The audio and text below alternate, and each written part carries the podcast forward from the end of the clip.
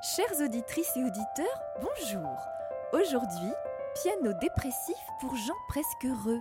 Une conférence musicalisée à usage thérapeutique en 7 épisodes. Épisode 1 Le Do. Vous l'aurez compris, cette conférence musicalisée à usage thérapeutique s'appelle Piano dépressif pour gens presque heureux. Il est à noter qu'il existe également une seconde conférence musicalisée, fort différente, qui s'intitule quant à elle Piano heureux pour gens presque dépressifs. Ces deux conférences ne sont pas contradictoires. Non, non, non, loin de là. On pourrait même dire que Piano dépressif pour gens presque heureux est complémentaire de Piano heureux pour gens presque dépressifs. C'est une question de point de vue, une affaire de mélomane. Une prédisposition particulière pour un angle plutôt qu'un autre selon l'humeur du moment. Ce préambule est aussi l'occasion de préciser que notre troisième conférence musicalisée à usage thérapeutique, qui s'intitulait Piano très dépressif pour gens très dépressifs, n'existe malheureusement plus.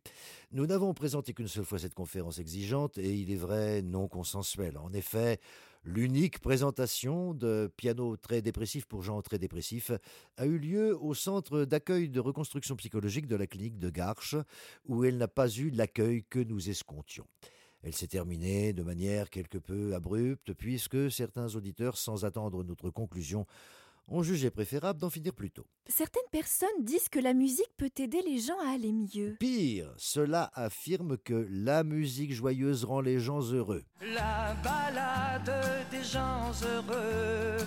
C'est encore une fois un point de vue qui peut se respecter. Ce n'est en tout cas absolument pas le nôtre. Pour s'en convaincre, il suffit de tendre l'oreille. Qu'entend-on le plus souvent dans le brouhaha musicalo-thérapeutique qui nous est proposé sur les réseaux sociaux? Eh bien, on y entend un ersatz de musique pseudo-relaxante, c'est-à-dire des ondes delta matinées d'horribles synthétiseurs aux bourdons incessants qui, pour le coup, foutent vraiment le bourdon. Non, non, notre approche à nous ici et maintenant, c'est de soigner le mal par le très mal.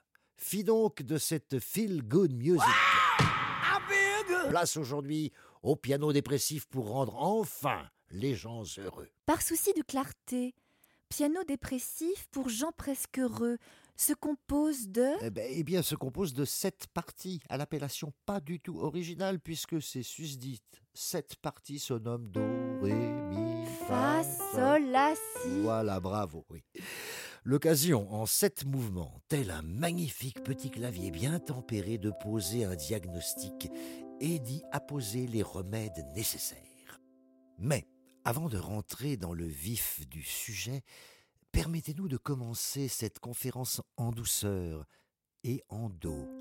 Ce dos, cette partie du corps qui nous est chère, ce dos qui nous fait parfois tant souffrir, ce dos douloureux qui affaisse le corps et colore les choses de la vie d'une teinte mélancolique qui annonce, oh combien souvent, les signes avant-coureurs de la dépression.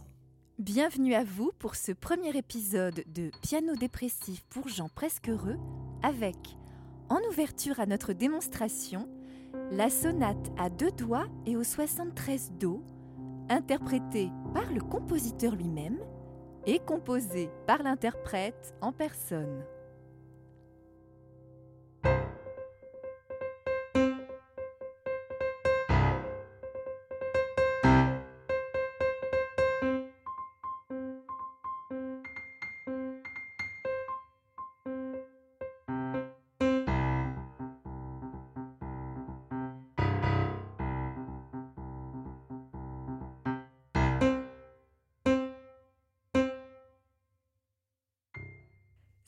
C'était le premier épisode de Piano dépressif pour gens presque heureux, une conférence musicalisée à usage thérapeutique, écrite par Thierry Barbeau, mise en musique par Jean Raffin et lue par Cécile Baudou et Jean-Marie Lecoq.